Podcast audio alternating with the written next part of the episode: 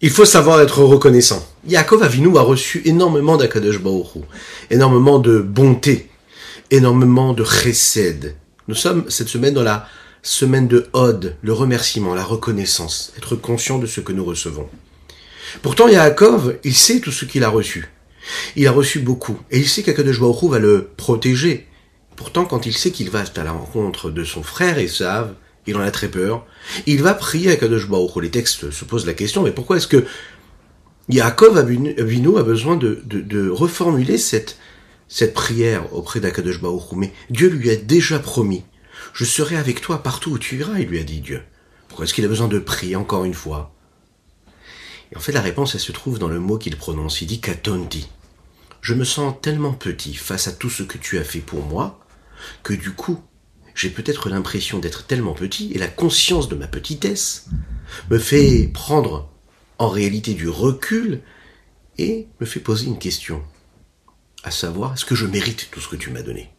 Et si je ne sais pas, et si je ne suis pas sûr de mériter tout ce que tu m'as donné, eh bien du coup, je ne sais pas si tu renouvelleras ta bonté, celle que tu m'as toujours donnée. Cette vertu-là, celle qu'aujourd'hui nous abordons dans la Sphirata Omer, c'est la Gvura Shebehod. C'est-à-dire d'être rigoureux et avec soi-même dans ce que nous appelons ici cette reconnaissance envers ce que Baruch nous donne. Lorsque tu prends conscience de tout ce que Dieu t'a donné, donc tu deviens humble. Et cette humilité, elle t'amène à prendre conscience de tout ce que Dieu t'a donné et que peut-être que si tu ne te comportes pas comme il faut, avec rigueur, si tu ne fais pas attention de ne pas franchir les limites vers la Vera, que Dieu nous en préserve, eh bien tu risques de ne pas recevoir encore cette bonté dont Dieu va faire preuve. C'est la raison pour laquelle, Gvura on est rigoureux dans la reconnaissance, dans la conscience que nous avons de tout ce que Dieu nous donne. Bokertov, les bonjour à toutes et à tous, je suis infiniment heureux de vous retrouver en cette magnifique matinée que Dieu nous offre sur la terre. J'espère que vous allez bien. J'espère que vous avez passé un bon Shabbat. La semaine démarre. Elle a démarré déjà en Eretz Israël depuis le dimanche. Il n'y a pas de dimanche en Eretz Israël. On est déjà dans l'action. Donc, bonjour à toutes et à tous. Je vous invite à partager, à liker et commenter cette publication. C'est très, très, très important de partager. Ça peut sauver des vies. C'est ce que l'on me dit. Donc faites-le. Vous en avez le mérite. Nous étudions aujourd'hui pour la Refoua Shelema d'Avraham Nissim Ben Sultana. Qu'Hachem lui envoie une guérison totale et complète.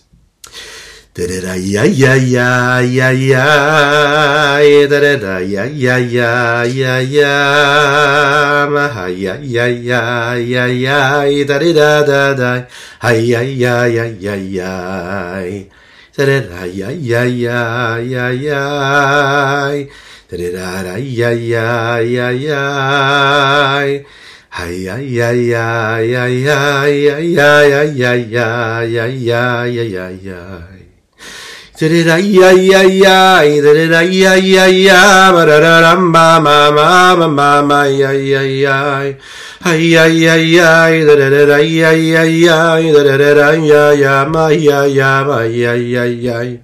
Ay, ay,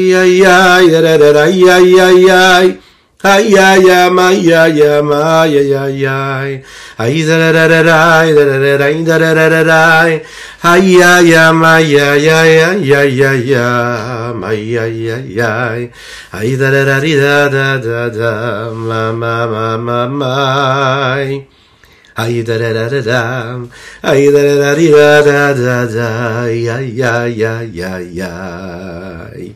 Les Chaim, les Chaim, les Chaim, on va démarrer tout de suite notre Tania du jour. Nous sommes dans ce 48e chapitre. Est-ce que penser à quelque chose, ça nous fait exister en ce en quoi nous pensons? Est-ce que nous vivons ce à quoi nous pensons comme quelque chose de réel ou est-ce que ça reste de l'imaginaire? Quel, quel impact a l'imaginaire sur notre existence? Alors vous savez, on est tous capables de faire plein de plans. On fait des plans. On est capable d'avoir des rêves. On est capable d'avoir de l'ambition. Hein. Il y en a qui n'en ont pas, il y en a qui en ont.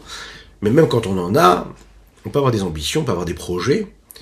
Et les projets ne font pas. Ce qui fait, c'est ce qui fait. C'est-à-dire le fait de faire. Quand on fait la tefila, on est tous capables de construire des immeubles, des bâtiments, des projets, des sociétés. On est capable de construire énormément de choses quand on fait la tefila. Vous connaissez ça. Hein, c'est pour ça qu'on appelle ça la vodata tefila.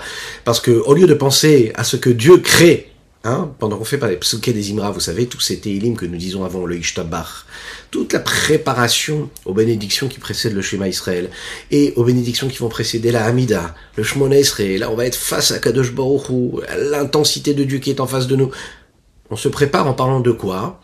De tout ce que Akadosh Baruch il a créé, que tout ce que Dieu a créé dans cette magnifique nature, toutes ces créatures terrestre ou céleste, nous faisons référence au minéral, au végétal, à l'animal, à l'homme, à toute cette grandeur d'Akadosh Baruch donc tout ce qu'il a fait, tout ce que lui il a fait.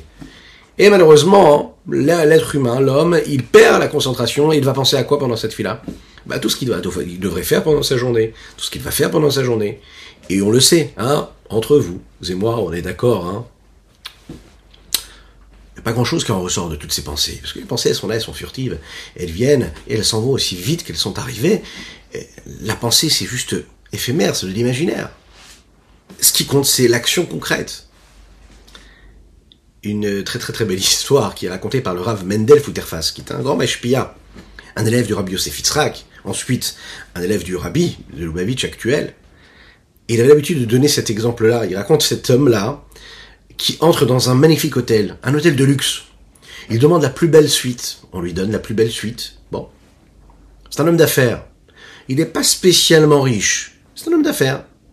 On lui donne la plus belle des suites. Il va s'asseoir. Et puis, il reste dans sa chambre enfermé. Il reste quelques jours. Et quand il sort de sa chambre, il sort de sa chambre avec un petit carnet noir et un petit crayon. Et il note, il note, il note. Les gens qui sont autour se demandent ce qu'il fait, qui il est, ne comprennent pas. Il remonte dans sa chambre, il redescend, il fait la même chose. Au bout du troisième jour,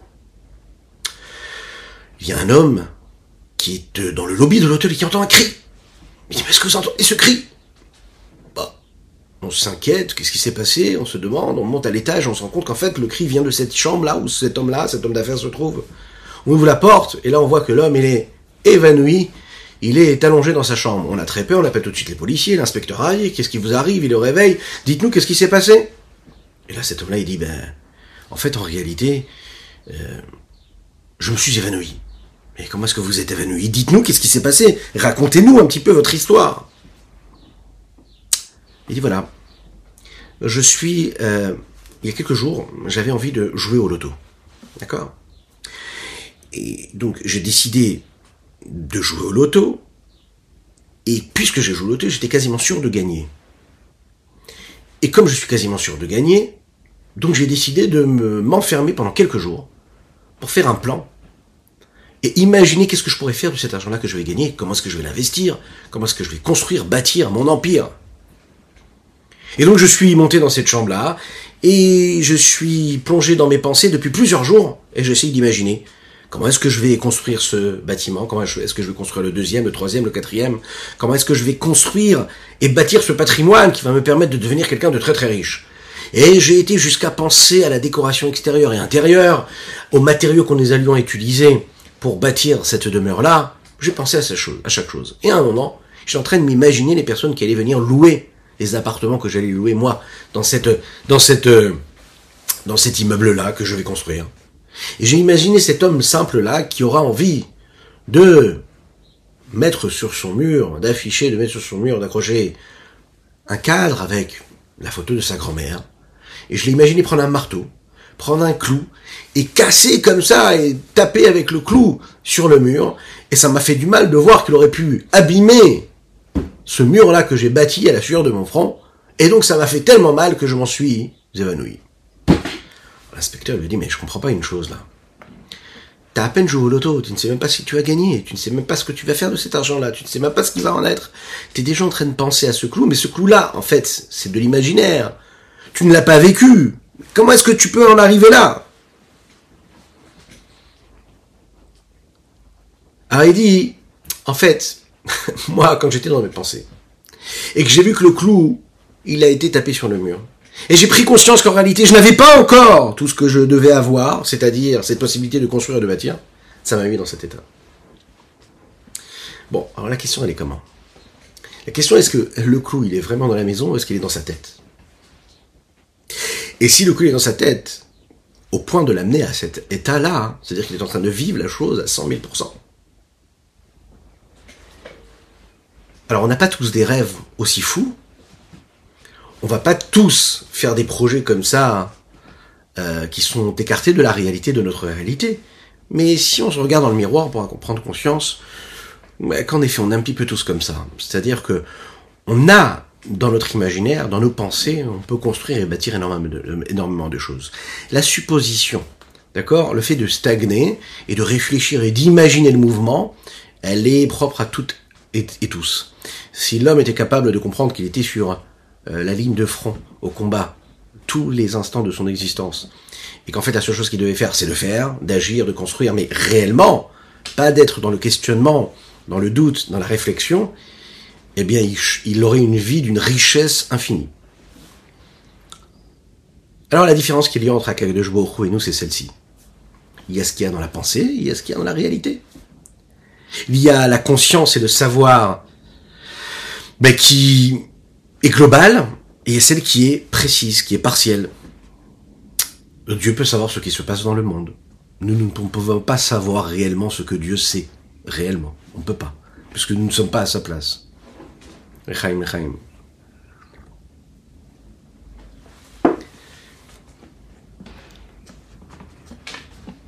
Pour bien comprendre ce qu'Akadosh sait de ce monde-là, il suffit de regarder autour de nous ce qui se passe. On a donné cet exemple-là qui réfléchit à tout ce qu'il pourrait faire. Mais lorsque l'on ouvre nos yeux, on sait constater qu'on est entouré d'objets physiques matériels on est capable de mettre le doigt sur chacun et de le définir. Voici une table. Et là, ce sera une chaise. On est capable de dire que chaque objet, il est constitué de cette façon-là. Il a telle taille, telle couleur. On peut lui donner une, une raison d'être, une fonction. La question c'est est-ce que le fait que je le sache et que je sache ce qu'il y a dans cette pièce-là et quels sont les objets qu'il y a dans cette pièce-là, est-ce que ça veut dire que ces objets-là font partie intégrante de ce que je suis moi? Est-ce que le fait de le savoir, ça fait que ces choses-là, elles font partie de ce que je suis Et est-ce qu'elles existent en moi? Ben, La réponse, elle est non. Elle est non puisque ces objets-là sont à l'extérieur de moi. Ils ne dépendent pas du tout de ma connaissance et de mon savoir et de ma conscience. Ça veut dire que si moi j'entre dans la pièce et je regarde la, chaise qui est au fond de la pièce, une chaise bleue ou une chaise rouge, est-ce que ça va changer le fait que cette chaise-là soit au fond de la pièce et qu'elle soit bleue, qu'elle soit rouge? Pas du tout. Est-ce que moi je l'ai vue ou pas? Ça va pas changer grand-chose aussi énormément. Ils ne sont pas dépendants de mon savoir et de ma connaissance. Comme je ne suis pas moi-même dépendant du fait de savoir qu'ils existent ou qu'ils n'existent pas. Ils ne dépendent pas de moi, je ne dépends pas d'eux. La l'information qu'il va mettre, mettre donnée et transmise par l'objet qui se trouve dans la pièce va passer par les cinq sens qui sont à ma disposition, que ce soit en voyant, que ce soit en entendant quelque chose. Euh, je vais être capable, par exemple, de définir, selon mes sens et mes limites à moi, mes capacités, ce qu'il y a ou pas. Mais à aucun moment ça ne change ce que je suis moi-même. Par contre, lorsqu'un homme parle de ce qu'il ressent dans son corps. À savoir, avoir chaud, avoir froid, avoir un sentiment, une souffrance, une douleur, que Dieu nous en préserve. C'est quelque chose que l'homme en lui, qui n'est pas extérieur de lui, qui n'est pas capable de saisir, mais c'est une sensation qu'il éprouve lui-même, qui fait partie de ce qu'il est. Quelqu'un qui a froid, c'est quelqu'un qui a froid on peut pas lui demander de faire l'impasse. Oui, si on fait un travail psychologique, il va s'extraire, il va sortir de son corps. Oui, d'accord, bon, ça, ça demande énormément d'efforts. Mais son corps est en train de ressentir le froid. Pas quelque chose qui est extérieur à lui. C'est pas la chaise qu'il voit dans la pièce. Alors maintenant, la question, elle est comme ça ici, de ce côté-là. Quand je sais ce que je ressens et ce qu'il y a dans mon corps, quand je sais que j'éprouve une certaine douleur, un mal de tête, d'accord? Est-ce que ça veut dire que mon corps est une partie de ce que je suis? Eh bien la réponse est oui. Je suis ce que mon corps ressent. Je ressens ce que je suis. Le fait que je sache que dans mon corps il y a cette température et que elle envoie l'information à ma conscience et à mon ressenti qui est j'ai froid, ça provient du fait que c'est ce que je suis. C'est la raison pour laquelle je ressens tout ce qui se passe dans mon corps. De manière globale, je ne veux pas voir, je ne veux pas entendre ce qui se passe dans mon corps, je le ressens. C'est la raison pour laquelle, malheureusement, on n'est pas assez à l'écoute de son corps. Hein, on connaît ce principe-là. Il faut savoir écouter son corps, savoir ressentir les choses. Pas faire l'impasse, il faut faire attention à ce que l'on mange, ce que l'on consomme, notre façon de nous comporter, un peu d'exercice physique, comme le Rambam le dit. Il faut aussi savoir l'écouter, parce que ce qu'il ressent, c'est ce que nous sommes. Cette conscience de l'intérieur, elle dépasse ce qui peut se passer dans cette conscience globale extérieure et superficielle. Donc il y a une conscience superficielle et globale et il y a une conscience intérieure et profonde. La conscience extérieure et superficielle, ça veut dire que la chose et moi, ce sont deux choses différentes. Je peux l'utiliser comme un intermédiaire, comme un moyen pour faire quelque chose, pour vivre quelque chose. Je suis en position euh, debout et puis je veux m'asseoir. J'ai besoin de m'asseoir, j'utilise la chaise qui est dans la pièce. Ok, ça m'a permis dans mon corps de ressentir une tranquillité parce que j'ai pu m'asseoir. Est-ce que la chaise, elle est devenue ce que je suis? Non, elle m'a permis de ressentir une tranquillité parce que j'ai pu m'asseoir. Le fait de savoir que ça existe, ça ne m'a pas transformé, même si je m'en suis servi comme un intermédiaire et comme un moyen. Par contre, la conscience et le savoir profond, intérieur, lui, il décrit plus quelque chose qui définit comment la chose et moi, on est une seule chose. On est une seule entité. Je n'ai pas besoin d'intermédiaire pour ressentir le froid ou le chaud. Je suis celui qui ressent le chaud ou le froid. De manière naturelle, je vais ressentir ce qui se passe dans mon corps. Pourquoi? Parce que c'est une seule chose.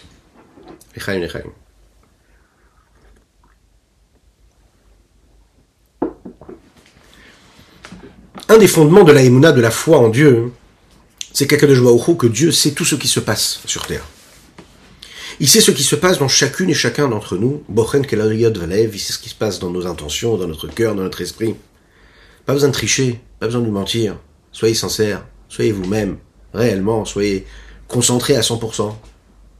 Pas besoin de jouer ce jeu. Il sait tout.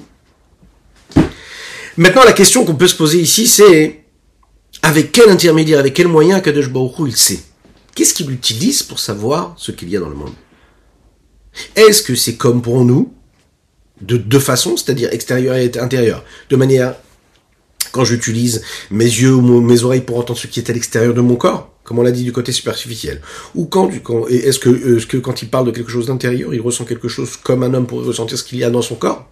Est-ce que ça se passe de la même manière ou comment ça se passe? A priori, Dieu, lui, n'a pas d'oreille. Dieu n'a pas de yeux. Il n'a pas de corps. Il n'a même pas Haimlo de Moutagouf. Il est dit dans les textes, il n'a même pas cette forme corporelle. Il n'utilise aucun moyen et il n'a aucun sens pour savoir et prendre conscience de ce qui se passe dans le monde. Pour une raison simple. Mais vous savez pourquoi Parce que Dieu et le monde, c'est comme un homme qui a froid ou qui a chaud. Dieu et le monde, c'est la même chose. Dieu, c'est le monde. Dieu, le monde, c'est Dieu. Tu te poses pas la question de savoir comment ça se fait que tu as froid. Ben parce que c'est toi. Tu veux savoir comment Dieu sait ce qui se passe dans le monde? Ben, Toi, quand tu as froid, est-ce que tu peux te demander, te poser la question, mais comment ça se fait que j'ai froid hein? Ah, j'ai froid parce qu'il y a des raisons extérieures. Concrètement, le ressenti de du froid ou du chaud, tu le ressens ou pas? Oui, tu le ressens. Tu te poses la question de savoir, est-ce que c'est pas extérieur, c'est toi. Et bien, cas de joie au le monde, c'est pareil. On se demande de savoir, mais comment Dieu il sait ce qui va se passer à chaque moment dans le monde? Comment Dieu il sait ce qui se passe à l'intérieur de moi, de ma tête, de mes pensées? Comment Dieu il sait même ce qui se passe dans mon inconscient, dans mon subconscient? Mais Dieu il sait parce que c'est Dieu. Comme quand tu as froid et que tu te poses pas la question de savoir pourquoi je sais que j'ai froid. Je sens que j'ai froid, je sens, c'est un sentiment, une sensation réelle. C'est pas détaché de moi. Ok donc on voit bien ici, comme le Rabbi Shlomo nous expliquer à travers ce qui est dit dans la, dans la, dans la Kabbalah, qu'Akadosh Baruch ressent Bochen Kelayot Valeiv, Chofes Kol Chadrevaten, comme il dit dans Michelet. Il est là, il scrute, il regarde ce qui se passe à l'intérieur de chacun, à la profondeur de chacun. Eh bien, il sent ce qui se passe à l'intérieur de chacun, comme chacun peut ressentir ce qui se passe dans son corps. La question qu'on va se poser ici. Essayons d'imaginer, qu'est-ce qui se passerait si Dieu ne savait pas ce qui se passait chez une des personnes dans le monde? Imaginons qu'il y ait une personne qui soit oubliée. Il y a des gens, on les rencontre, ils vont vous dire, mais Dieu, il pense pas moi, Dieu m'a oublié quelque part. J'ai l'impression qu'il m'a laissé comme ça au coin de la pièce et moi, il s'occupe pas de moi. Dans notre existence, à travers la vie de tous les jours, dans notre vie, dans notre quotidien, dans notre vie familiale, dans l'éducation de nos enfants, dans notre vie sociale, il y a parfois des moments où on peut se dire, mais elle est où ma place? Elle est où ma place? Pourquoi est-ce que je suis là? Quelle est mon, ma fonction? Quelle est ma mission? J'ai pas l'impression de servir à quelque chose dans cette existence. Ça arrive de se poser cette question le que le doute qui s'installe en l'homme, il peut faire en sorte que cet homme-là, même quand il pose pas la question de cette façon-là, il la pose différemment. Ça va se traduire par un mal-être. Ça va se traduire par un désamour de sa propre vie, de soi-même, qu'on peut malheureusement parfois transmettre aussi à ses proches. Ça va se traduire par plein plein de choses. Mais la vraie question que l'homme en réalité oublie de se poser, c'est celle-ci, c'est à quoi je sers? Pourquoi est-ce que je suis là? Est-ce que Dieu m'a oublié à un moment? Alors, est-ce que c'est possible que Dieu ait oublié quelqu'un, Est-ce que une Neshama peut descendre d'ici-bas sur terre, descendre d'ici-bas, mais sans raison quelconque bah, Juste comme ça. C'est possible? Eh bien non, c'est pas possible. Chaque élément sur terre a sa raison d'être. Chaque homme sur terre a une mission.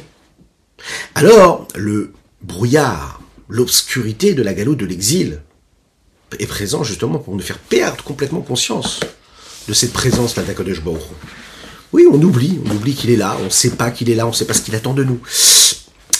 On ne comprend pas réellement ce qu'il attend de nous, toujours.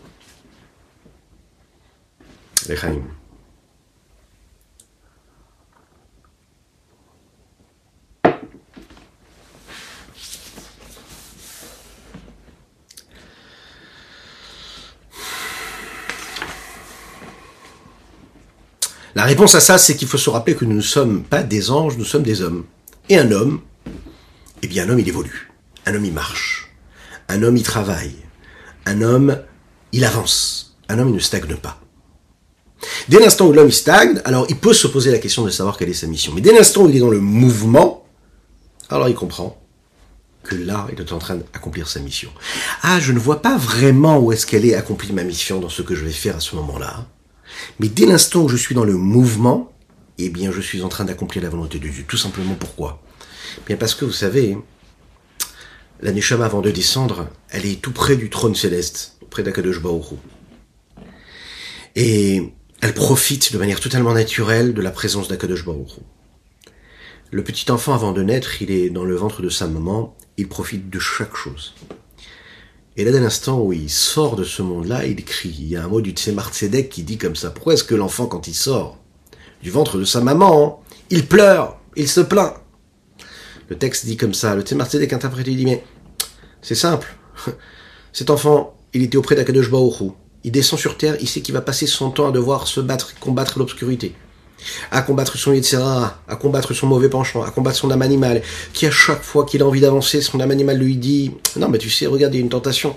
Non, mais tu sais, il y a un plaisir. Non, mais tu sais, il y a un désir. Non, mais tu sais qu'il y a quelque chose, il y a une pulsion. Euh, non, mais le, le décourager, euh, ça va se traduire par de l'ego, par la recherche de, quelque chose qu'on n'a pas. Ça va, ça ne s'arrêtera jamais. Donc l'enfant, en fait, il est conscient de ça. Et c'est pour ça, c'est la raison pour laquelle il va pleurer. Le passage comme ça entre les deux mondes, il est très difficile pour l'enfant. Mais Akadosh Baruch il n'a pas voulu qu'on soit une Neshama comme cet enfant qui est auprès du trône céleste. Akadosh Baruch il a voulu qu'on descende ici bas sur terre. Akadosh Baruch il a voulu qu'on vive une vie compliquée. Qu'on soit dans un corps, dans, un exil, qu'on soit dans un monde mensonger qui nous envoie des signaux qui sont contraires à ce que l'on aurait et qu'on devrait avoir. Et on va passer son temps à justement à se la et à combattre tout cela, en agissant bien, en essayant au maximum de ne même pas avoir besoin euh, d'être en contact avec ce mensonge-là, tellement on est dans la vérité. Cette vérité qui nous amène à une forme d'innocence, de simplicité, d'authenticité, mais qui nous rend des marcheurs, qui nous rend ces personnes-là qui évoluent, qui avancent, pas qui stagnent. Et c'est ce qui définit et qui va faire la vraie différence qu'il y a entre un ange, même s'il est très très élevé, qu'il est tout près d'Akadosh Baruch et un homme très très simple, qui est ici-bas sur terre et qui accomplit la Torah et les mitzvot. C'est que celui qui est en bas et qui accomplit la Torah et les mitzvot, mais il est en train tout simplement de faire en sorte qu'Akadosh Baruch se dévoile ici-bas sur terre. Alors que le malach ou la neshama qui est tout en haut, près d'Akadosh Baruch juste elle profite du bien-être. Nous ici, nous avons une mission. Cette mission, c'est de dévoiler Akadosh Baruch de dévoiler ce qui est caché. Il faut le faire avec rigueur. Oui.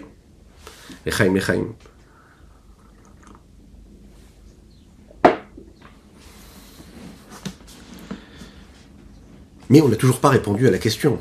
Est-ce que Dieu pourrait laisser et ne pas savoir ce qui se passe avec un de ces éléments à une de ces créatures euh, sur Terre? La réponse, elle est que si tu as l'impression que cet homme-là aurait été oublié par Dieu, il n'existerait pas. Parce qu'il ne peut pas exister en dehors de la conscience de Dieu. Tu ne peux pas parler de quelque chose que tu ressens sans que tu ne le ressentes. Si tu le ressens, c'est que c'est en toi. Euh, vous connaissez ce, fameux mot, pardon, philosophique qui dit que je pense, donc je suis. Bien, la Chassidoute, vient et ne dit pas du tout ça. Elle dit non, c'est pas parce que je pense que je suis. C'est Dieu sait, alors je suis existant. Je ne suis pas parce que je pense. Je suis parce que Dieu sait que je suis. Et comme il sait que je suis, alors j'ai une existence. J'ai je ressens quelque chose dans mon corps, ben je le ressens parce que j'existe. Et le fait que je ressente quelque chose, ça veut dire que j'existe. Pareil chez l'homme. Il existe à travers la conscience du divin. Comme Dieu sait ce qui se passe en moi, alors je suis. Comme il sait que j'existe, alors j'existe. S'il ne savait pas que j'existais, ben je n'existerais pas. Alors on a du mal à comprendre ça, c'est pas si évident. Pourquoi? Parce que euh, imaginez que chaque chose qui existe qui va sur Terre tient uniquement par le savoir et la conscience de Dieu. Mais on peut comprendre. Un peu comme quand un homme, il rêve. Il rêve d'un beau cheval, d'accord? Un beau cheval de course. Ok. Il le voit en train de courir, de courir, de courir. Et puis, dans son rêve, il imagine ce cheval-là s'arrêter, ou il imagine que ce cheval-là ne s'arrête pas, qu'il puisse continuer. Bon, d'accord, ok. Ça veut dire quoi ici? Est-ce que ça veut dire que le cheval a dépendé de la décision que j'ai pu avoir dans mon rêve en m'imaginant qu'il s'arrête ou qu'il continue de courir Est-ce que ça fait en sorte que ce cheval-là existe ou ça reste quelque chose qui tient de l'imaginaire? Ça reste quelque chose qui tient de l'imaginaire. Mais la différence entre l'homme et Akadosh c'est que chez l'homme, son imaginaire peut décider de faire arrêter ce cheval, là où Akadosh c'est de la réalité. Ça veut dire comme un homme, dans son imaginaire et dans son rêve, peut décider toutes sortes de choses impossibles et inimaginables, eh bien pour Dieu c'est une réalité. Ce qui est pour toi du rêve, pour lui c'est une réalité. Les rêves ne peuvent aller là où la réalité, peuvent aller là où la réalité ne peut aller. Pour l'homme, mais pour Akadosh Baruch la réalité elle va même où le rêve va. Réellement, ça devient le rêve et ça devient la réalité. Regardons dans les mots ce qui est dit ici dans notre Tanya. Akadosh Baruch lui-même qui est dit dedans, qui est dit au sujet d'Akadosh Baruch Leit machashava tefissa, kilo marche, pardon. Kilo. Il est dit dans Ishaya, ma pensée n'est pas, n'est pas comme votre pensée. C'est-à-dire qu'on ne peut pas du tout comparer la pensée d'Akadosh Baruch à la pensée de l'homme. Sa pensée, son savoir, le savoir, la conscience d'Akadosh Baruch que lui, il connaît, il sait tout ce qui se passe chez toutes les créatures. kol nivra merosho bepoel mamash. Là où notre pensée se détache de la réalité, Akadosh Baruch lui, dans sa pensée, dans sa pensée, il y a chaque créature, du début jusqu'à la fin, et ce qu'il y a à l'intérieur, ce qu'il y a à l'intérieur de l'intérieur. Il englobe et il inclut chaque chose. Hakol bepoal mamash. Mais tout, tout bepoal mamash concrètement, véritablement. Mais qu'est-ce que ça veut dire Hakol bepoal mamash Véritablement. L'inshal, comme par exemple, Kadura Aretz. Cette planète dans laquelle nous vivons. הרי ידיעתו יתברך מקפת כל עובי כדור הארץ וכל אשר בתוכו בתוך תוכו תחתיתו הכל בפועל ממש. Notre planète dans laquelle nous vivons, Kadosh Baruch Hu, la conscience de Dieu, elle inclut, elle englobe toute l'épaisseur et toute, toute, l'entité même de cette planète-là, de cette terre-là, tout ce qui vient à l'intérieur. Jusqu'à même sa création et son renouvellement constant et perpétuel et permanent, à savoir Mechadesh Tamid, ça veut dire qu'Akadosh Baruch renouvelle la création ex nihilo, du néant à l'existant à chaque fois. Quand on dit néant, c'est dire néant pour nous, parce que pour, pour Akadosh ce n'est pas du néant, c'est complètement l'inverse. C'est de l'existant.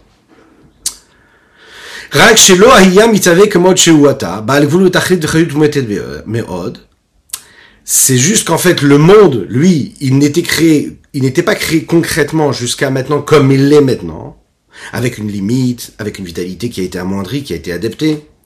Kemo, Bechinat, Domem comme par exemple les différences et les définitions que l'on va donner à chaque chose.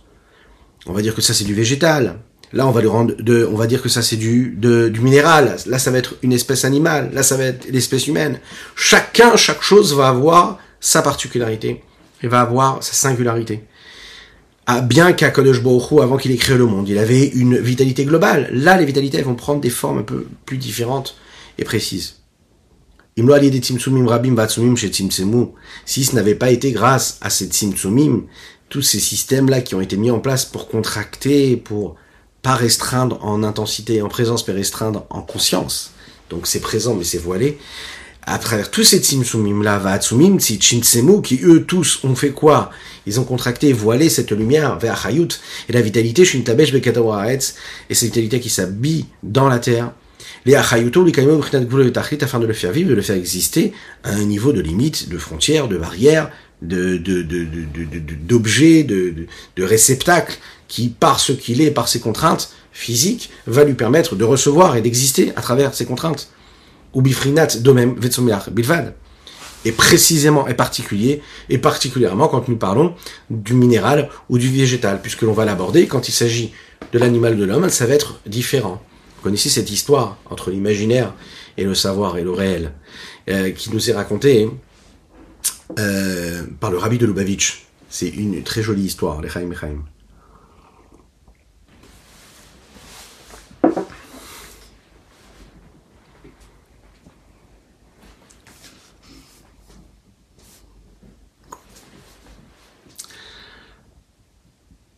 Un jour, le Maguide de Mezrich, qui était un très très très grand sadique, recevait, le Maguide de Mezrich, c'était un des, professeurs, c'était un des maîtres du Rabbi Shonzalman, l'auteur du Tanya. Et un jour, il y a un grand Talmud Raham, un grand érudit, qui va voir le Maguide de Mezrich et qui se présente à lui. Il dit, voilà, je suis un des... une des personnes hein, euh, qui... Je, suis venu pour, pour me rapprocher un petit peu de vous, pour apprendre un peu de vous. Euh, et quand il est arrivé voir le, le Magid Mezrich, le Magid Mezrich a fait signe qu'on le fasse attendre, parce qu'il était en train de finir cette effila. Cet homme-là, c'est un très très grand Talmud Raham. Alors il s'est permis de se poser la question et de dire au Magid de Mezrich, mais comment ça se fait que vous avez mis tellement de temps pour faire votre tefila Moi aussi j'ai fait la tefila avec beaucoup de kavanotes. J'ai fait la tefila avec les kavanotes du Harizal, Rabbi Tzrak selon la Kabbalah. Et puis je mets pas autant de temps, je suis beaucoup plus précis et concis. Pourquoi vous mettez tellement de temps? Alors, le Maguil Mizri, tu as posé une question, il a dit, j'aimerais savoir, comment est-ce que tu te nourris? Est-ce que tu as un travail? Alors cet homme-là, il a dit, oui, je vais de temps en temps dans des grandes foires dans lesquelles on vend euh, des, des objets en grande quantité, en l'occurrence des vêtements en grande quantité. Et puis, je les achète, je vais une fois ou deux fois par an, je les achète en grande quantité, je les ramène au village, et puis ma femme, femme vaillante, elle s'occupe de, de, tenir la boutique. Et pendant tout le reste du temps, ben moi je peux étudier la Torah. Ok. Alors le Maguide de Mézrit, je lui dis, je vais te poser une question.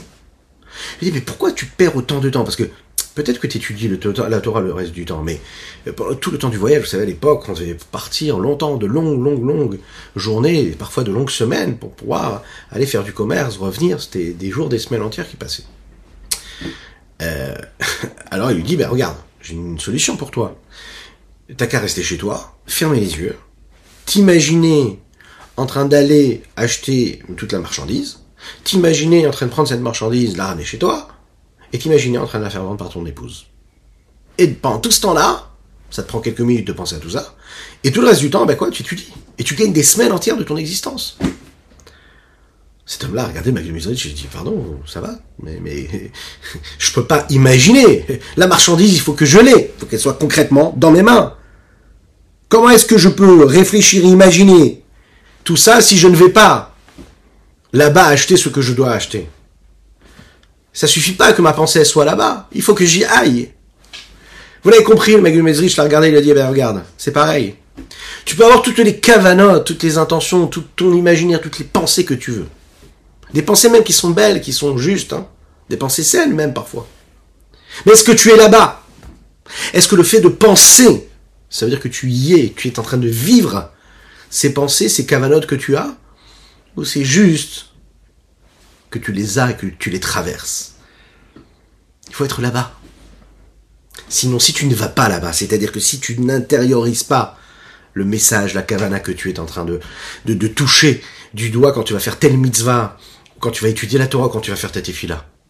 Mais tu ressors avec rien. Qu'est-ce que tu vas vendre? Elle est où la marchandise? Tu ressors avec les mains vides. Et les poches vides aussi également. Elle est très très profonde cette histoire que le rabbi de Lubavitch avait racontée. Elle nous montre bien que quand on prie, quand on fait quelque chose, quand on fait une mitzvah, quand on étudie, il faut réussir à être tellement à 100% dans le message qu'on est déjà capable de prendre la marchandise avec nous. Pas juste euh, la traverser comme ça. Akadosh c'est ça. Akadosh c'est le monde, c'est la conscience, c'est ce que nous sommes. C'est pas extérieur à ce que nous sommes. Il n'est pas à côté nous vivons notre vie, il nous regarde comme ça de loin. Il est là avec nous à chaque moment de notre vie. C'est sur ces mots que nous allons conclure notre Tania du jour, en souhaitant une excellente journée, une bonne semaine, hein, et un bon mazal pour euh, toutes les bonnes nouvelles que les Hachem qu'on pourra entendre cette semaine. Nous avons étudié Leilou Nishmat Mori Rabbi Ruven Ben Isser, la Shalom, mais aussi pour la réfoua les Avraham Nissim Ben Sultana. À bientôt.